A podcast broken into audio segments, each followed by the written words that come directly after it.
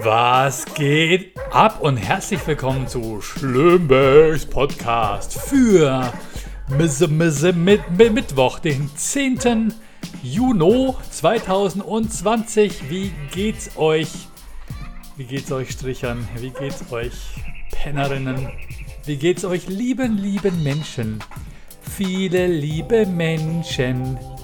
Ah, das ist das Lied, was mein Sohn gesungen hat, nachdem er als erstes zum ersten Mal in seinem Leben in den deutschen Kindergarten gegangen ist.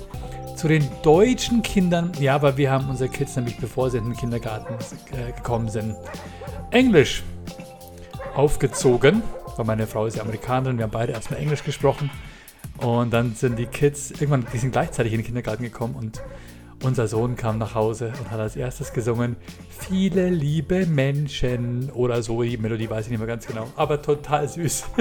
und haben wir gemerkt, dieser Ort ist gut für dich, mein Junge. Ja, also liebe, viele liebe Menschen, es ist Mittwoch, der 10. Juni und ähm, ich habe mir vorher gedacht, Mensch, was erzähle ich denen denn? Und während ich hier saß und gerade meine Kamera getestet hat, hat oben der Ofen gepiepst und meine Frau ist an den Ofen gegangen und plötzlich hat es Basch gemacht. Und ich so, what ist passiert? Und sind die Federn von der Ofentür, die die Tür quasi entgegen, die, das, das Gegenzuggewicht, damit die Tür nicht runterknallt, die sind gerissen. Und die Ofentür ist mitsamt den vier Glasscheiben, Thermoglasscheiben, die da drin sind, mit dem vollen Gewicht runter auf den Boden geknallt und die ganzen Glassplitter waren im ganzen Küchenboden verteilt. Der Hund ist nach oben gerannt, zwei Stockwerke, hat sich versteckt. Und ich habe jetzt mit meiner Frau die letzte halbe Stunde verbracht, die Küche zu fegen, zu saugen und zu wischen. Und deswegen ist der Podcast jetzt doch wieder später als geplant. Aber da bin ich. Ihr seht also, äh, shit happens. Shit happens auch bei den Simbecks. Hence the name. Daher der Name Schlimbeck vor allem. Tja. Ähm, und, deswegen, und gut, dass wir äh, uns schon vor ein paar Tagen zufällig einen neuen Ofen ausgeguckt haben, neuen Backofen, weil äh, wir haben den jetzt auch schon seit 13 oder 14 Jahren und die eine von den beiden Platten äh, oben, ähm, ihr kennt es, da ist eine Herdplatte, die hat einen kleineren Ring und noch einen größeren Ring außenrum und der größere Ring ging schon nicht mehr. Ich habe versucht, da selber zu gucken, ey, woran liegt's, ne? Aber ey, fucking Starkstrom, lieber nicht. Noli tangere, oder wie sagt der Lateiner? Ähm, genau, so, ähm, das heißt, jetzt haben wir einen Ofen ohne Tür. Ein Ofen ohne Tür, der, äh, da kann ich nichts dafür. Der ist jetzt quasi eine, ein Heizkörper für den, falls es im Sommer, falls es hier im Juni zu kalt, was ist für ein Scheißwetter, oder? Es ist arschkalt. Wir haben jeden Tag irgendwie so 12, 13 Grad oder ich traue mich gar nicht aufs Thermometer zu gucken. Ähm, wahrscheinlich will die Natur, dass sich der böse Coronavirus noch länger hält. Ähm, ja. War, ja, besser so, oder? Besser so, als dass jetzt alles gelockert wird, weil wir haben ja Termine geplant in Autokinos. Wäre doch kacke, wenn alle schon wieder in den Hallen sitzen und wir ganz allein im Autokino. Apropos Autokino, super Überleitung, oder? Tja, der Schlimponator ist ein Überleitungsbrain. Was war eure letzte, was war eure letzte gute Überleitung? Versucht mal drüber nachzudenken, während ich euch sage, worauf ich hinaus wollte. Ach du Scheiße. Okay.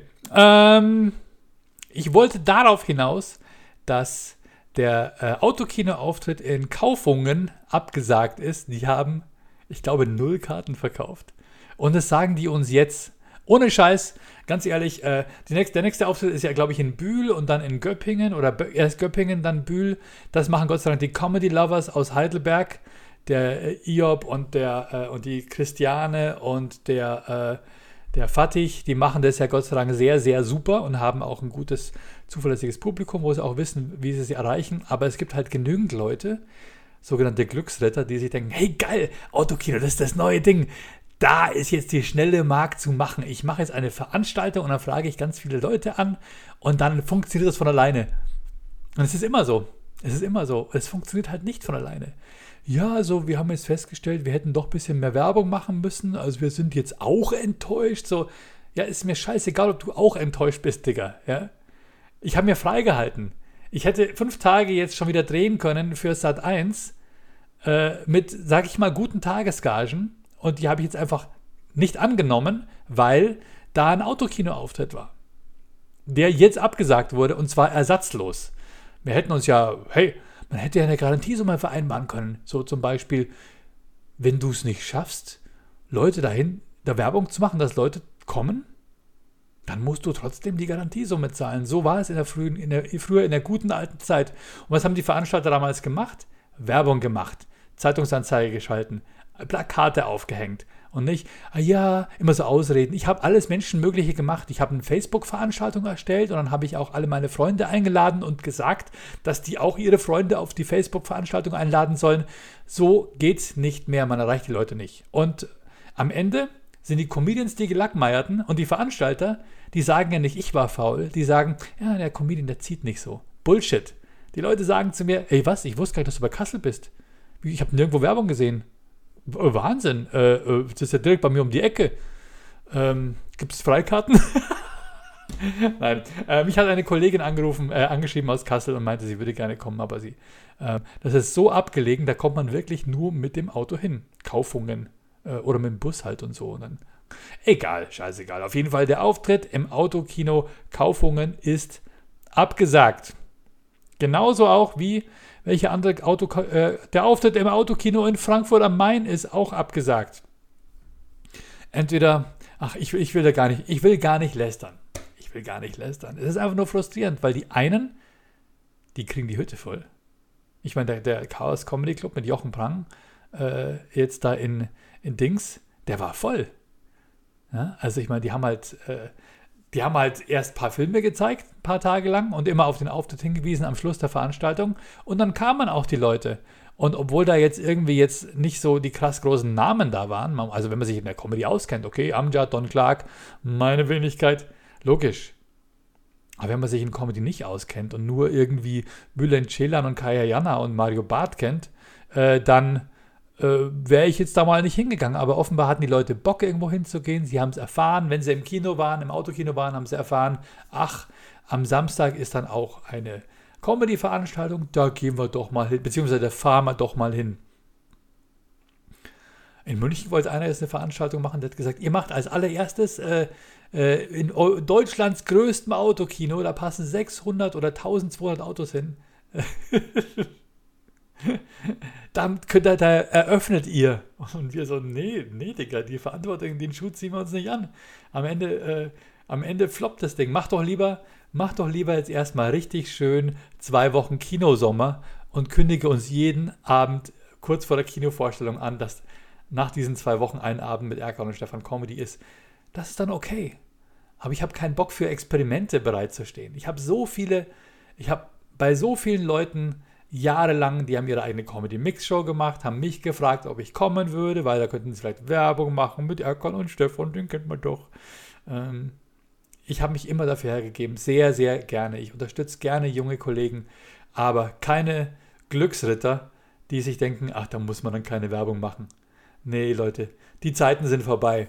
Ähm, so, und jetzt, nachdem äh, oben die, der, der Herd äh, äh, weggeräumt ist, nachdem der Hund beruhigt ist und äh, ich jetzt hier äh, wieder zur Ruhe gekommen bin, habe ich einen speziellen Gast für euch. Äh, bevor es losgeht, bedanke ich mich aber bei meinem lieben Sponsor, nämlich Hartig Timepieces. Jawohl, geht mal auf hartig-timepieces.de. Der macht sehr, sehr schöne Uhren. Jetzt, jetzt gucke ich mal. Na, na, na, na, na, na. Uhren für Männer Uhren mit Ecken und Kanten für Männer, die wissen, was sie in ihrem Leben wollen. Richtig geile, krasse Wecker. Ähm, ich liebe diese Uhr. Ich musste noch kein einziges Mal die Batterie austauschen. Es gibt auch welche mit mechanischem Aufziehwerk. Ähm, geht mal auf die Webseite und gebt den äh, Code Schlimbeck ein. Dann bekommt ihr nämlich einen schönen, dicken Nachlass. So, ähm, genau. Und jetzt geht es los. Ich habe meinen guten alten Freund Mustafa Erkan, ups, schon wieder ein Erkan, interviewt. Und zwar haben wir das Ding über Zoom gemacht. Ich habe es tausendmal mit Skype probiert, tausendmal ist nichts passiert, tausend und ein Podcast und ich habe es mit Zoom gemacht. Mal gucken. Das Witzige ist, Zoom hat hin und her geschaltet. Es ist immer der im Bild, der gerade spricht. Ähm, ich hoffe, das ist okay. Dann schalte ich es mal rüber in mein Interview mit Mustafa Erkan. So, Mustafa Erkan ist bei mir im Gespräch. Hallo Musti, wie geht's dir, mein Lieber? Moin Flo, danke, alles bestens soweit. Gesund und munter. Ich hoffe bei euch auch. Ja, alles gut, alles gut. Wo bist du gerade? Bist du in der Türkei oder bist du in Deutschland? Nein, ich bin zu Hause in Hannover, äh, schon seit Anfang Februar und ähm, genieße die Zeit hier. Okay. Okay, das heißt, du warst auch seitdem kein bisschen mehr außerhalb von Hannover oder unterwegs in Corona-Zeiten? Nee. Nein, absolut nicht. Also die ersten acht Wochen war ich wirklich komplett zu Hause eingesperrt, äh, habe nur das Nötigste gemacht, draußen einkaufen und äh, ein paar Besorgungen erledigt, aber ansonsten nur zum Sport rausgegangen. Seitdem wirklich äh, ununterbrochen nur zu Hause. Geht ja auch nicht, ich kann ja auch nicht reisen, nicht fliegen, gar nichts. Deswegen habe ich viel Zeit zu Hause verbracht. Nicht mal ich, ja. Nicht mal du darfst halt. Man muss dazu sagen, Musti, du bist äh, politisch äh, aktiv, aber auch äh, so eine Art, du bist so eine Art Crossover-Hybrid, äh, Politik, PR, Stratege, Berater. Ähm, sag mal ganz kurz, was du machst beruflich. Okay, also jetzt bin ich ähm, Berater des türkischen Außenministers, äh, verantwortlich für Deutschlandangelegenheiten. Ähm, das jetzt ungefähr seit zweieinhalb Jahren. Davor war ich äh, Landtagsabgeordneter hier in Niedersachsen ich war stellvertretender Bürgermeister meiner Heimatstadt, Geburtsstadt, Neustadt am Rübenberge. Das liegt ungefähr 25 Kilometer nördlich von Hannover. War dort auch lange Jahre Vorsitzender der SPD, der Partei, der ich äh, mal angehört habe, der du immer noch angehörst, lieber Flo. Ja, aber du bist jetzt aber nicht mehr in der SPD, aber du bist jetzt ähm, hauptberuflich eigentlich äh, Berater. Genau, Politikberatung. Äh, Politikberatung. Das sind immer die Leute, wo, wo, Leute, die keinen Einblick haben, sagen, ach, die haben sich jetzt abgeseilt und machen jetzt das große Geld, die ziehen die Millionen aus der Staatskasse. Oder solche Leute, die, die, ähm, die, die, die Bundeswehr zum Beispiel beraten und man fragt sich, hey, wo sind diese Milliarden hin? Ne? Ja, schön wär's. Also ich gehöre nicht zu denen. Nein. nee, und äh, noch habe ich die Bundeswehr auch noch nicht beraten. Vielleicht wären sie gut beraten, wenn sie mich mal anrufen. Also gib doch mal meine Handynummer weiter. Das sollten sie mal machen. Aber du berätst den, den türkischen Außenminister in deutschen Angelegenheiten, den ähm, Çavuşoğlu, habe ich es richtig gesagt? Richtig, fast. Mevlüt Çavuşoğlu. Çavuşoğlu. Ja, super. Hey, nicht schlecht, oder? Wunderbar. Obwohl, du, du bist ja auch halber Türke. Ja, ja, genau. Ich bin äh, Wahltürke. Nee, ich ja. bin Fake. Nee, ich, äh, ich assimiliere nur. Ich bin immer noch Dulli-Deutscher. Ja, muss ich vor kurzem. Ja, aber ich äh, habe natürlich äh, viel Spaß an der türkischen äh, Kultur, obwohl ich wenig Einblicke habe. Und manche sagen auch, äh, ich mache Comedy auf deren Rücken, was natürlich nicht so gemeint ist. Und das Thema ist auch wirklich ausgelutscht. Aber hey, äh, Musti, wir hatten, wir waren gemeinsam in der Türkei. Da warst du allerdings noch nicht äh, für die Türkei tätig. In Antalya, okay. oder? Genau, wir waren, da war ich gerade frisch gewählter Abgeordneter hier in Niedersachsen. Da habe ich meine erste Reise mit dir in die Türkei gemacht. Das war so ein bisschen, ein paar Termine hatten wir, hatten noch, äh, falls du dich erinnerst, auch ein bisschen äh, viel Freizeit in Antalya. Ähm, wir sind auch Freizeit in die Heimatstadt. Ja, genau, zwei Tage waren es, glaube ich, nur, ne? Ja, ja du, ich viel, so mir, viel Freizeit. Man muss, man muss dazu sagen, also Musti ist damals äh, in den Niedersächsischen Landtag gewählt worden. Und ich, es gab auch einen Termin, wo ich bei, bei, bei dir zu Gast war, in deiner Heimatstadt. Äh, was so eine Art Wahlkampf-PR-Termin war. Und äh, manche Stimmen behaupten, ich hätte da ein bisschen mitgeholfen. ich glaube, ich glaube, das hast du alles ganz allein gestemmt, weil du eben lange Zeit involviert warst und dich wirklich jeder in deinem Ort kannte und du sehr viele tolle Leute kennst, die dich unterstützt haben und du einfach eine gute Arbeit machst. Also ich, ähm, ich glaube, ich war dann nur ein bisschen ein, ein Sahnehäubchen bei der ganzen Geschichte. Aber als Dankeschön ähm, hat Musti sich erkenntlich gezeigt, hat gesagt, äh, ich bin äh, gewählt worden, ich bin jetzt im Landtag und ich mache jetzt meinen Antrittsbesuch quasi zu Hause, oder? Ja. Im Heimatort. Äh, die freuen sich so tierisch, die sind so wahnsinnig stolz auf dich, dass ein, ein Sohn ihrer Gemeinde es quasi in den niedersächsischen Landtag geschafft hat. Und dann ähm, sind wir gemeinsam darüber geflogen. Ich habe dich begleitet. Genau, das war eine und coole ich dachte, Zeit das wird nur gechillt. Wir werden dann nur irgendwie äh, äh, uns massieren lassen, äh, äh Wasserpfeife rauchen und äh, aber wir waren wirklich von früh bis spät unterwegs. Wir sind wirklich von jedem einzelnen Bürgermeister äh, zum nächsten Bürgermeister und Parteivorsitzenden etc. gefahren. Es war, ich, ich, ich konnte danach, konnte ich Türkisch. Ja. ja, vor allem, es war ja auch so, den einen Tag äh, hatten wir ja, glaube ich, wirklich nichts auf dem Plan. Da waren wir im Hotel und dann hieß es ja, die Bürgermeister, die, äh, Stadtteilbürgermeister, dein Anteil, ja, haben gehört, dass ich da bin. Die wollen mich kennenlernen, laden mich ein. Da muss man nochmal losziehen und dann die ganzen Termine abklappern, die Rathäuser abklappern. Es war anstrengend, aber es hat Spaß gemacht. Und dann sind wir in deine Heimatgemeinde gefahren. Und da musste ich, habe das ja, ich habe ein paar Sachen auf Video und ich weiß nicht, darf ich das zeigen? Äh, mit dem krassen Bürgermeister. Ja, komm. Ja, ja. ich werde sagen, ja, komm.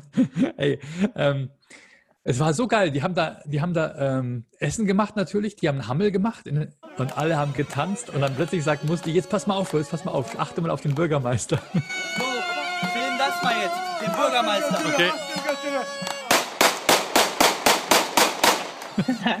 und dann zieht der einen goldenen Colt raus und ballert das gesamte Magazin in die Luft. Das war so geil. Das war irgendwie so, würde, würde keiner in Deutschland machen. Ein Bürgermeister einfach in die Luft schießt, oder? Für mich war, war jetzt nichts äh, Alltägliches, was ich da erlebt habe. Und ich war auch überrascht über das, was wir da erlebt haben. Du wusstest, was, was passiert. Konnten. Du hast ich gesagt, Flo, achte jetzt mal auf den Bürgermeister. Du musstest ja, irgendwie was gewusst haben, oder? Ich habe da gehört, er hat mit jemandem gesprochen. Soll ich, soll ich nicht, mach und äh, äh, äh so. Und dann habe ich es mir zusammengereimt. Das heißt, äh, das ist dort auch nicht alltäglich. Nee, absolut nicht. Absolut Zum Glück nicht. nicht. auch für diese eine Ziege, für die war es auch nicht alltäglich, weil die hat sofort, hat sofort äh, äh, Reis ausgenommen. Ne? Genau, das Attacke. Ja, genau, genau. Nee, es war, war super spannend und wir haben super interessante Leute kennengelernt.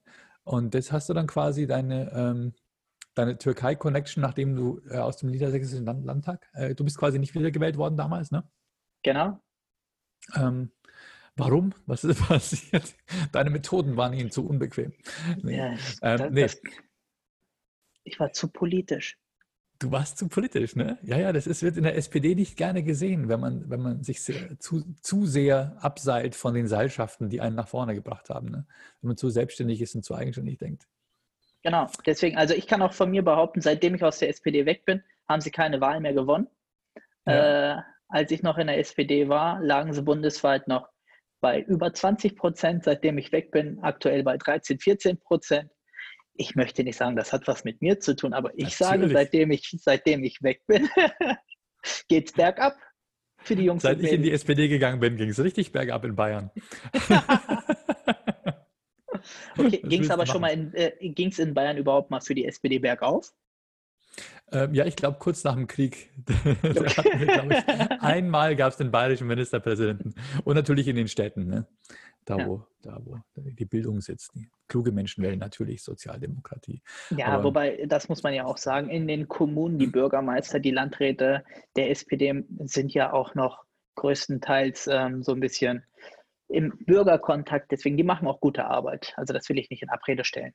Überhaupt nicht. Das ist ja bei uns im Landkreis auch so. Wir haben auch einen äh, SPD-Bürgermeister in der, in der Kreisstadt und der hält Kontakt und macht hier keine und, und, und spricht sich ab und ist natürlich auch um ein buntes Bündnis bemüht. Und dadurch alleine ist man ja schon quasi gezwungen, äh, kompromissbereit zu sein und nicht einfach so ja. nach Gutsherrenart durchzuregieren, wie es die CSU in Bayern macht. Ja. Absolut. Also Kommunalpolitik hat mir ja auch mal mega Spaß gemacht. Du bist vor Ort, hast direkt den Bezug zu den Menschen, zu den äh, Bürgerinnen und Bürgern da Deswegen weißt du auch immer, wo der Schuh drückt. Und wenn man sich ja. teilweise Bundespolitiker anguckt, ähm, die haben ja absolut den Bezug, die Realität zu den Menschen verloren. Und ähm, das gilt insbesondere für die SPD. Total, ja, ja, ich bin schockiert, ja, auch auf Landesebene. Ich, find, ich, ich, ich war zum Beispiel wirklich erstaunt. Äh, ich war auf einem, auf einem Parteitag und wir haben alle geschlossen, haben wir ähm, gegen, das, gegen die Vorratsdatenspeicherung gestimmt. Und dann ging es dann auf Bundesebene und dann wurde es einfach durchgewunken. Ja, damals war Wir haben uns alle äh, der gefragt, jetzige, machen die eigentlich, was sie wollen? Ja? Absolut. Das Gleiche, äh, um auch mal ein Beispiel zu nennen, ist jetzt auch mit dem Konjunkturpaket. Also ich möchte jetzt gar nicht zu sehr politisch werden bei dir in deinem Talk hier, aber äh, das möchte ich mal als Beispiel aufgreifen. Ähm, Im Konjunkturpaket Deutschland äh, Automobilhersteller Nummer eins weltweit, ne? ähm, Volkswagen, Audi, Porsche, Mercedes, BMW, alles steckt in Deutschland, made in Germany, die ganze Welt feiert uns dafür. Und äh, wir verlangen hier irgendwie so eine Abwrackprämie, so eine Kaufprämie für die Automobilindustrie, beziehungsweise die Automobilindustrie fordert das. Und dann gibt es eine äh, Kaufprämie für E-Autos und äh, Diesel- und Benzinmotoren, die auf äh, technisch auf dem neuesten, modernsten Stand sind, gehen leer aus. Ne? Und da sagen auch die Gewerkschaften, ey, wir unterhalten uns die ganze Zeit mit der SPD als, Gewerk auf, äh, als Gewerkschafter auf Augenhöhe. Wir tauschen uns aus, sagen denen, wie viele Arbeitsplätze auch damit verbunden sind, äh, wie viele Menschen da dranhängen. Und äh, man schenkt uns Gehör, äh, auch die Aufmerksamkeit, aber am Ende machen sie dann doch das, was sie wollen. Und äh, das zeigt auch nochmal, dass die SPD sich immer weiter entfremdet. Und gerade auch dieses Klientel, diese Wählerinnen und Wähler äh, in den Fabriken, das sind meines Erachtens noch die letzten Kernwähler der SPD mhm. gewesen, die sie jetzt dadurch auch weiter verlieren, immer mehr verlieren. Naja, aber es liegt für in meinen Augen wirklich nur an der Führungsriege. Äh, ja, den, natürlich. Den, äh, natürlich. In den unteren, in den Kreisverbänden, in den Ortsverbänden sieht alles komplett anders aus. Nur die da oben, ja. äh, die sitzen halt auf den letzten verbliebenen Post, Pöstchen ne, und genau. ähm, schieben sich die gegenseitig wieder zu und machen einfach, was sie wollen. Ne? Ja, das ist wirklich, aber wir, wir hier unten müssen die Scheiße fressen, weil es heißt, ihr macht, ihr, ihr denkt, ihr habt doch komplett äh, die Bodenhaftung vergessen, ver verloren. Äh, Problem ist einfach die Schnittstelle zwischen uns und der Führungsriege. Genau. Die haben sich entkoppelt. Ja, da gibt es keine Schnittstelle mehr. Äh, am Anfang hat es mir wehgetan, ich war traurig drüber. Äh, ich habe 15 Jahre, 20 Jahre aktive Politik gemacht, auch innerhalb der SPD. Ich habe die SPD vor Ort auch verkörpert. Ich habe der Partei auch viel zu verdanken. Äh, das du vergesse ich natürlich aus der Gewerkschaftsecke, ne? Richtig. Ich habe denen äh, viel zu verdanken. Aber am Ende ist es so, wie es ist. Das Schicksal hat äh, etwas anderes gesagt. Ich bin mittlerweile sehr glücklich, zufrieden auch in meinem neuen Job. Es macht mir mega viel Spaß. Und wenn ich das alles innerhalb der SPD und meiner Kommunalpolitik, Landespolitik nicht erlebt hätte, wäre ich jetzt nicht da, wo ich bin. Und ich bin glücklich und zufrieden.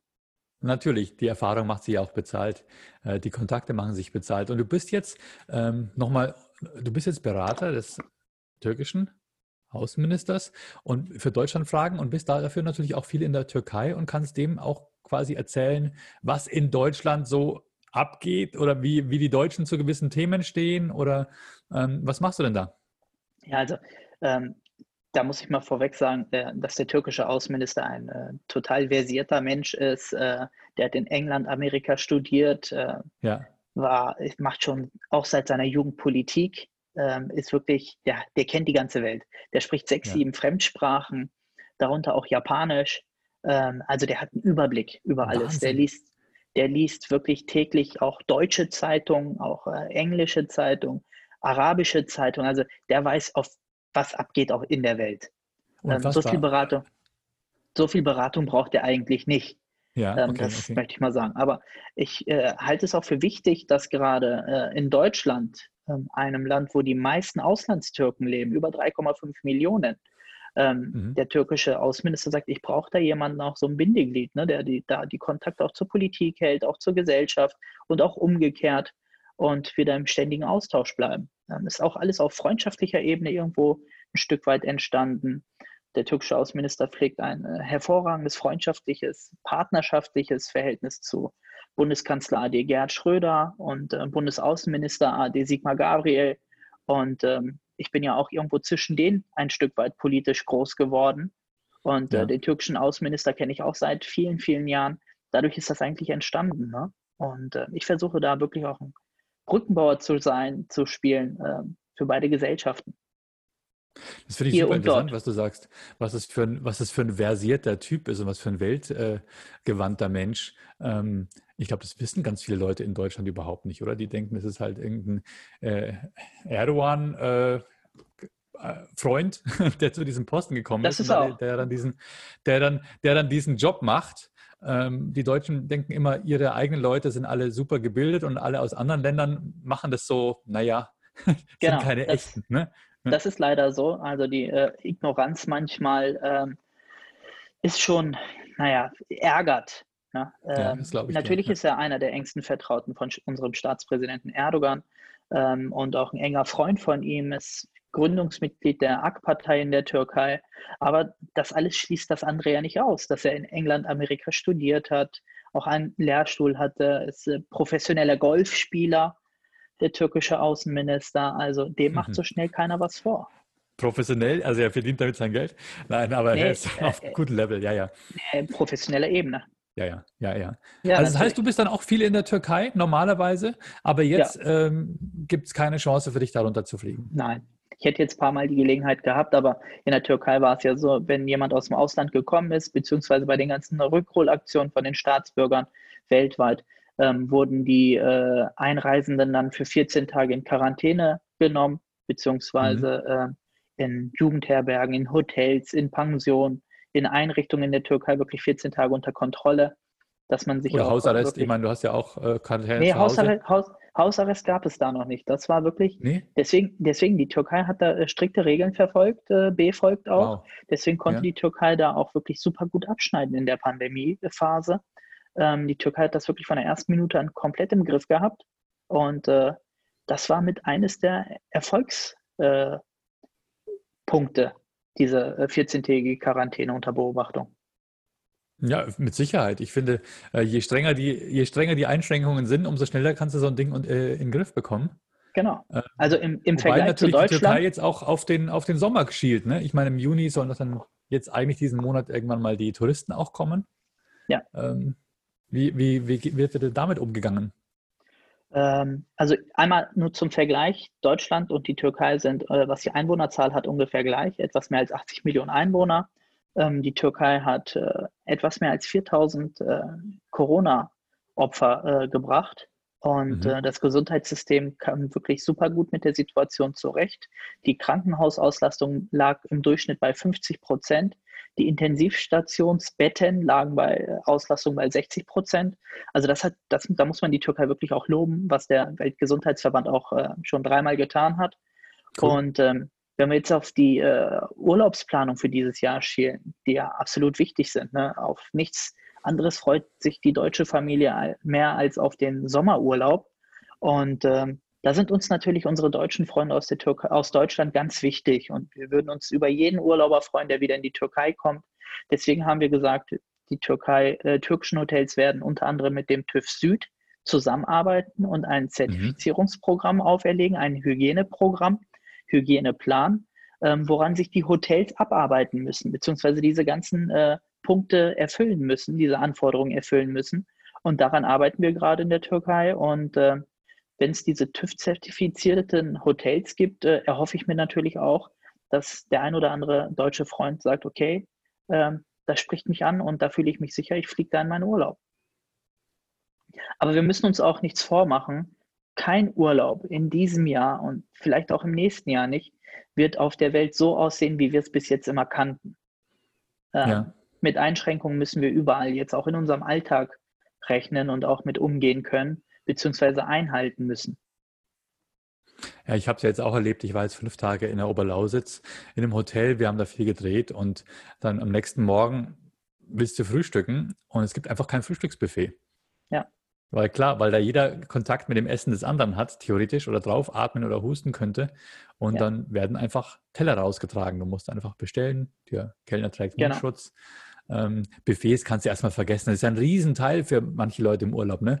Für klar. Leute, die quasi portionstechnisch äh, äh, sich nicht im Zaum haben, sich da am Buffet Absolut. aufzutürmen. Kann dann vielleicht auch ein bisschen ein Vorteil sein für die Hotels, dass nicht so viel Essen weggeworfen werden muss.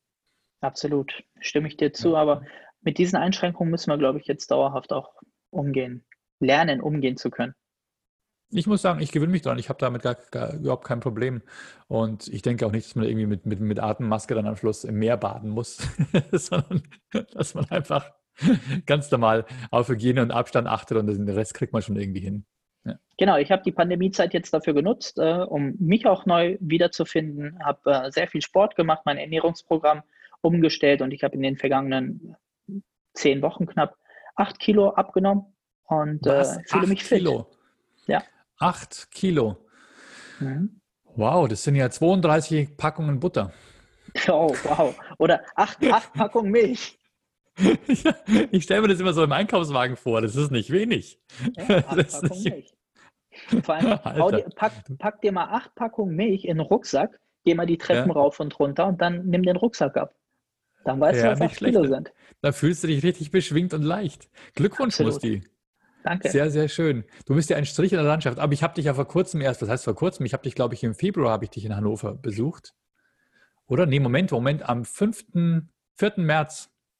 4. Am März. 4. März war ich in Hannover, weil ich habe am 3. einen Auftrag in, Auftritt in Hamburg gehabt und am 5. in Hannover. Da Ja, genau. 5. Und-. Und die Woche darauf ging es dann los, ne? da ging es los, genau. Ja, stimmt. Wahnsinn. Da war noch alles in. Ordnung am 5. Ja. März.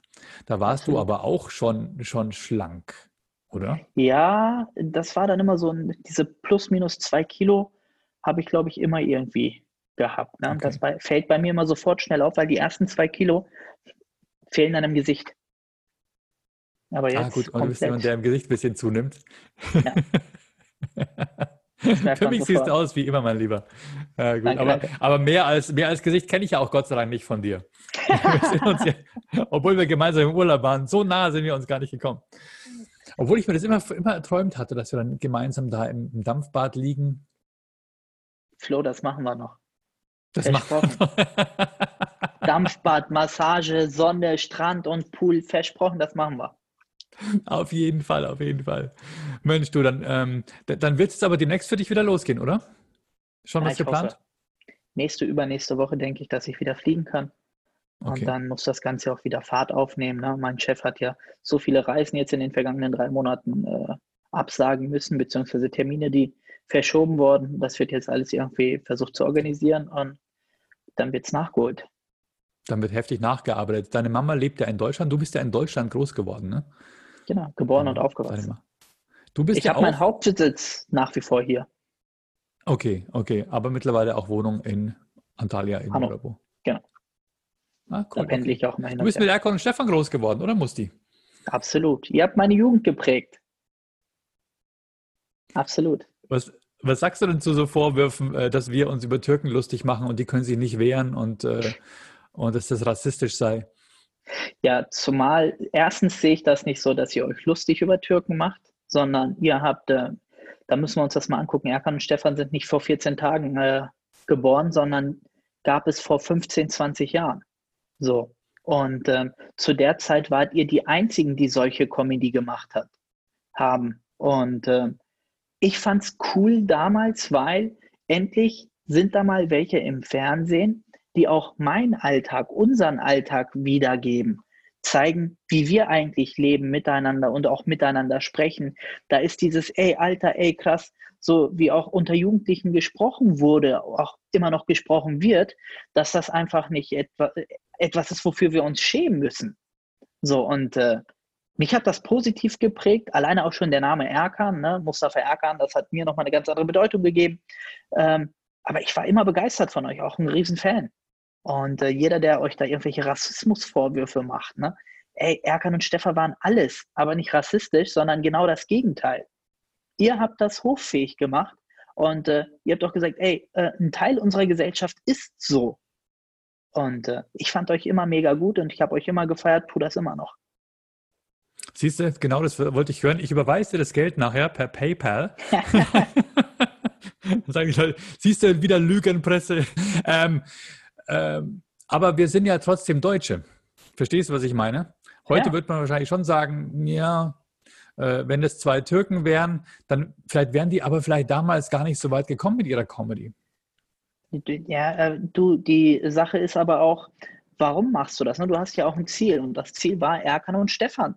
So, und Okay. äh, das habt ihr verkörpert. Ob das jetzt zwei äh, Türken, zwei Italiener machen, ne? mir ging es da eigentlich mehr um die Sachen, um die Sache, die ihr da präsentiert habt, was ihr da gemacht habt. Ich glaube, ich wusste auch äh, erst relativ spät, dass äh, Erkan gar kein Türke ist. So, dass Erkan äh, auch ein Deutscher ist. Das hat mich nicht gestört. Ich fand's Okay. cool.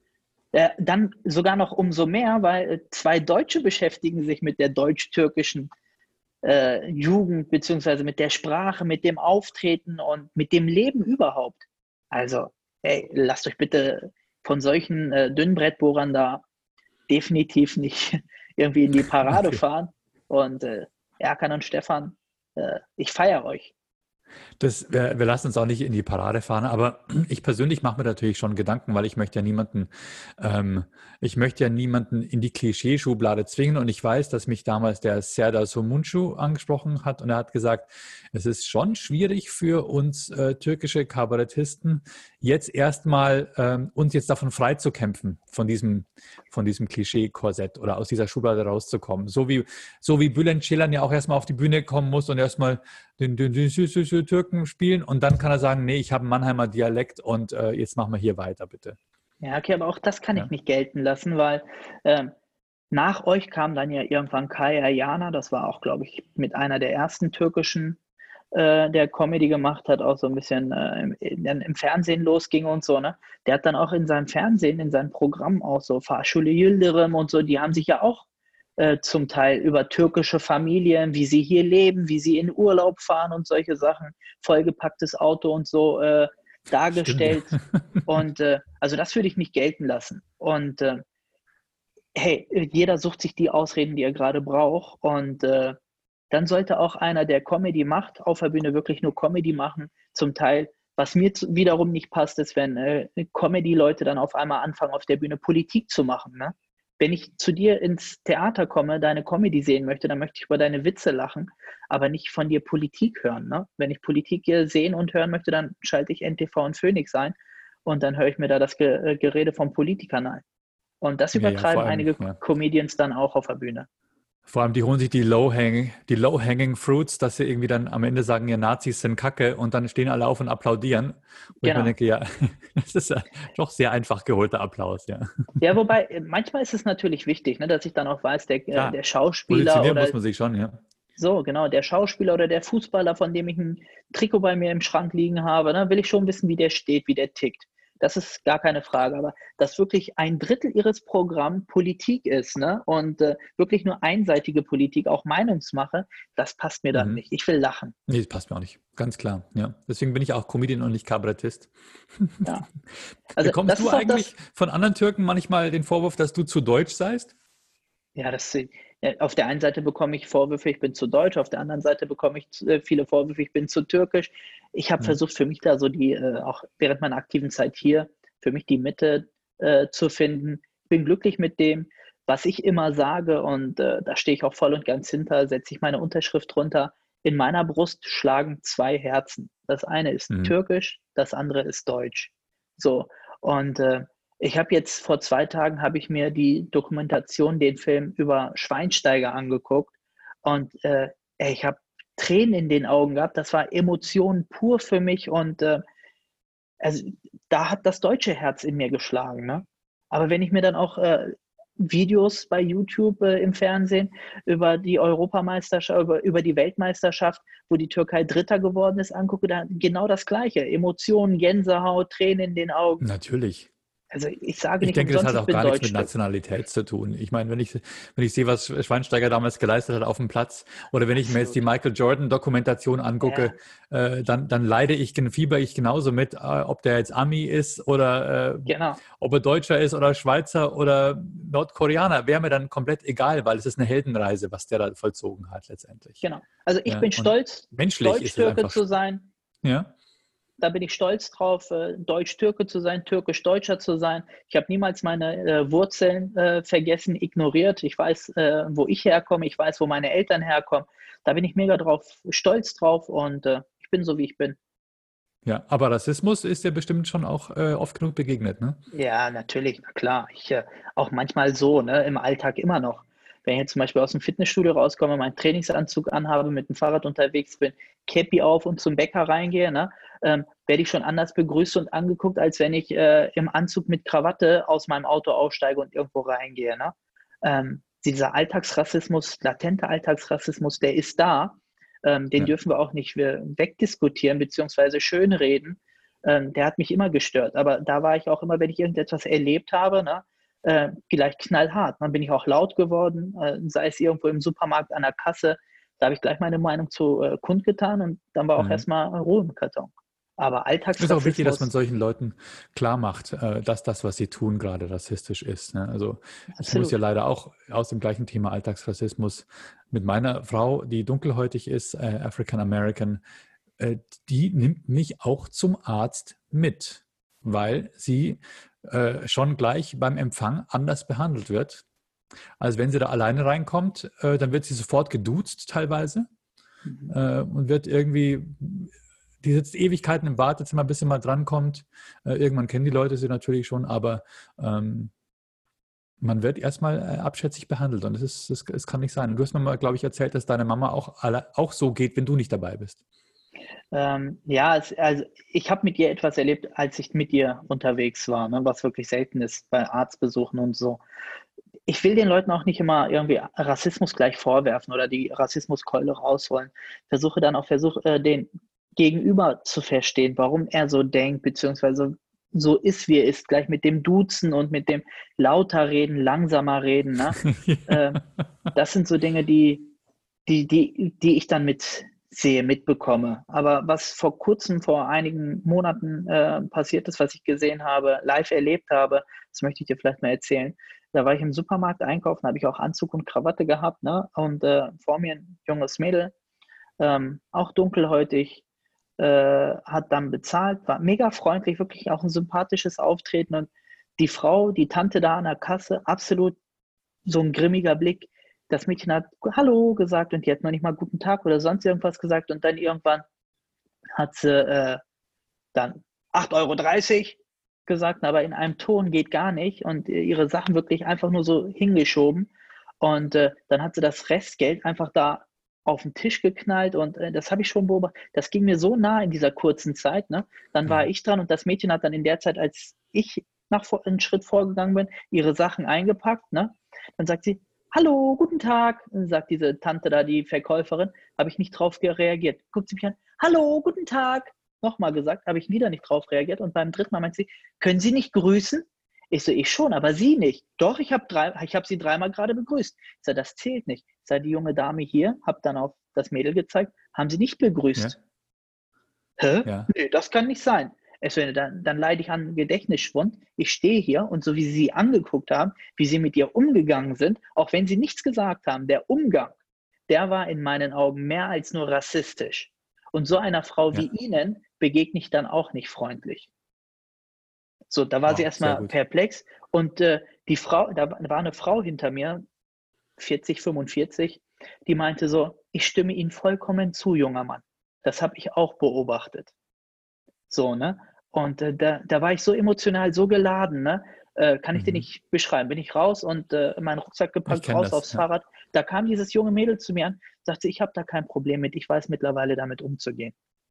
Das ist aber traurig. Das darf nicht Echt sein. Traurig. Ja. Bei dieser Kassenfrau, letztendlich muss man doch sagen, eigentlich ist sie eine ganz traurige Gestalt. Aber es muss solchen Leuten gezeigt werden, dass dieses, so sah die auch äh, diese aus. Art von, ja, ja, genau, die ist einfach unglücklich in ihrem Leben, aber es kann keine Entschuldigung sein, es ist nur eine Erklärung. Ja, aber es muss solchen Leuten müssen, müssen Grenzen aufgezeigt werden. Das hast du sehr richtig gemacht in dieser kurzen Zeit sind mir so viele Sachen da durch den Kopf gegangen. Ne? Ich wollte sie erstmal fragen, wie sie durch diese kleine Türluke da mit ihrem reingepasst hat, ne? wie sie sich da auf diesen Sessel da hinsetzt, auf den äh, Hocker mhm. da setzen konnte. Also ich wollte da einfach wirklich loslegen. Dann dachte ich mir, das ist die gar nicht wert. Aber seitdem gehe ich da auch nicht einkaufen und aber das würde ich im Übrigen auch umgekehrt machen. Ne? Also ich mache das bei Deutschen, wenn mir irgendwas nicht passt, bei Ausländern, wenn mir irgendwas nicht passt und äh, ja, ja. Es ist natürlich immer schwierig. Wir hatten, ja. Genau, man darf nicht still sein. Ähm, und wir hatten auch schon mal einen Erkan und Stefan Auftritt im Osten. Ich glaube, es war irgendwo, ähm, ich weiß gar nicht, es, ich, es, hat wahrscheinlich gar nichts mit der Region zu tun. Aber wir sind da als Erkan und Stefan auf die Bühne gegangen. Ich habe eine Dose Red Bull auf Ex getrunken und einer aus dem Saal hat gerufen, Ex oder Jude. Und dann dachte ich mir, ach du Scheiße, was sind das hier für Leute? Und dann habe ich gemerkt, bei welchen Jokes sie am lautesten lachen und dann ist mir aufgefallen, oh Gott, die verstehen uns ja komplett falsch. Die nutzen die Comedy, die wir machen, um ihre Vorurteile zu bestärken, anstelle ihre Vorurteile ähm, ähm, quasi aufzuweichen und zu sagen, hey, ich erkenne mich selbst da wieder. Die haben komplett eine Linie gezogen zwischen sich und zwischen dem, was sie da sehen. und haben nur projiziert und hatten null Autoreflexion. Und da war ich wirklich schockiert und wir haben den Auftritt dann auch nach sehr kurzer Zeit abgebrochen und haben gesagt, für euch machen wir heute Abend keine Comedy. Ja, sehr cool. Das war aber Sehr auch cool. äh, 15 Jahre her oder so. Aber es war echt heftig. Wir waren wirklich, wir sind zitternd mit bebender Stimme im Backstage gesessen und haben versucht, dem Veranstalter zu erklären, warum wir da jetzt hier nicht weitermachen wollen. Haben auch angeboten, dass wir da überhaupt gar keine Kohle haben wollen, aber es war echt schockierend. Richtig krass. Glaube ich. Ja. Glaube ich. Aber manchmal sind solche Reaktionen die besten, die besten Antworten. Ja. Naja, gut, hoffen wir, dass das alles äh, irgendwann wieder mal normale Formen annimmt. Ich glaube, je besser es den Leuten geht, umso weniger haben sie die Notwendigkeit, äh, anderen äh, irgendwas zu missgönnen ähm, oder sie schlecht zu behandeln.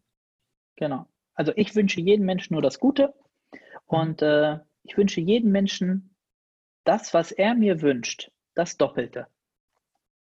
Also jetzt kannst Oh, du das dir ist eine sehr gute. Ich wünsche wow. dir, ich wünsche dir das Doppelte, was du mir wünschst. Jetzt kannst du es dir überlegen, ob du mir was Gutes wünschst oder was Schlechtes wünschst. Ah, Musti. Ähm, ich wünsche dir viele gesunde Kinder. Flo, bevor ich mich äh, hier verabschiede, habe ich noch eine kleine Überraschung für dich. Ich habe für dich von unserem gemeinsamen Freund Hey!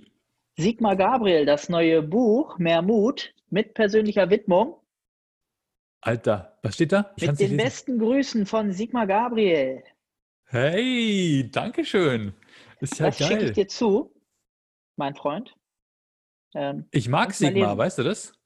ja, ich mag ihr, den sehr gerne. Ich habe auch. Es, ich, ihr habt euch äh, ja ich, auf meinem Geburtstag kennengelernt, ne? ja, genau. Richtig geiler Typ. Richtig cooler Typ. Ich kannte den übrigens schon früher. Ich habe den schon mal im Jahr 2012 habe ich ihn schon mal kennengelernt, aber da war er so beschäftigt, war gerade selber im Wahlkampf unterwegs. Ja, auf jeden Fall sympathisch. weiß er, wer du bist. Vielen, er vielen kennt Dank. dich, ihr kennt euch. Ja. Und Ja, äh, das ja. ist das aktuelle Buch von ihm, also wirklich super gut. Ich habe es äh, auch in der ersten Woche, glaube ich, der Pandemie gelesen. Und äh, das schicke ich dir zu. Bin dann Cool. über dein Feedback gespannt. Gebe ich dir auf jeden Fall. Ähm, dann äh, danke dir für deine Zeit, Musti. Ich hoffe, wir sehen uns bald wieder. Und äh, Bleib gesund. du auch. Und immer genau Alles das. Doppelte. Jawohl. Ciao. Ciao, ciao. Tschüss. So Leute, da bin ich wieder und ich habe euch meine Maskensammlung mitgebracht. Hier seht ihr, was ich Schönes habe. Ich habe eine klassische Shitstorm-Maske, die man nicht benutzen darf, weil ja dann Krankenhauspersonal keine mehr hat. Habe ich mal bekommen. Habe ich seitdem nie wieder benutzt. Hier.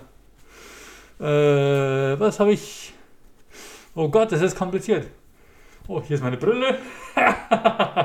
so. So, die ist nicht schlecht, oder? Das ist nur so ein Halstuch, okay. Uh, ich befreie mich langsam. Eine Erkon und Stefan Maske. Brontal Brothers. Ähm, genau, eine Maske von Jasmin Goes Creative. Ich wollte mich eigentlich bedanken für diese schönen Masken. Ähm, die sieht von der Seite ganz nett aus, ne? Und von der Seite sehe ich aus wie der Joker. Als hätte ich so ein fieses Smile auf, oder? Ja, schöne Maske. Vielen, vielen Dank, liebe Jasmin. Äh, was habe ich hier? Noch eine von Jasmin Goes Creative. Dankeschön. Die ist ein bisschen weiblich, oder? Ich habe immer das Gefühl, ich atme in so ein Bikini-Oberteil rein. Ähm, was habe ich hier noch? Die, die ist von meiner Mama. Auch nicht schlecht. Die kann man so tragen über die Ohren, aber auch, und das finde ich besonders cool, sich so rüberziehen. Die kann man quasi so äh, um den Hals rumtragen und dann einfach hochziehen, auch mit Draht, weil man kann sie einfach abnehmen und die hängt dann nicht so blöd an den Ohren. So, die habe ich. Und hier noch eine schöne Maske von Jasmin und mit der vierten Maske von Jasmin ist meine Frau unterwegs. So, äh, vielen, vielen Dank, liebe Jasmin Goes Creative an dieser Stelle. Diese Jasmin ist eins von meinen Schlimmbäckchen und äh, ich bedanke mich jetzt mal bei allen Schlimmbäckchen, die mich auf meiner, äh, die meinen Podcast supporten. Äh, allen voran allerdings bei den Schlimmpresarios. Bitte erheben Sie sich mit einer Fanfare.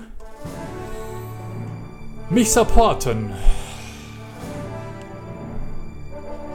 Leon Borg, Florian Höfle, Dom Thuli, Dennis Place, Katrina Messinger und Luna Schattenwolf.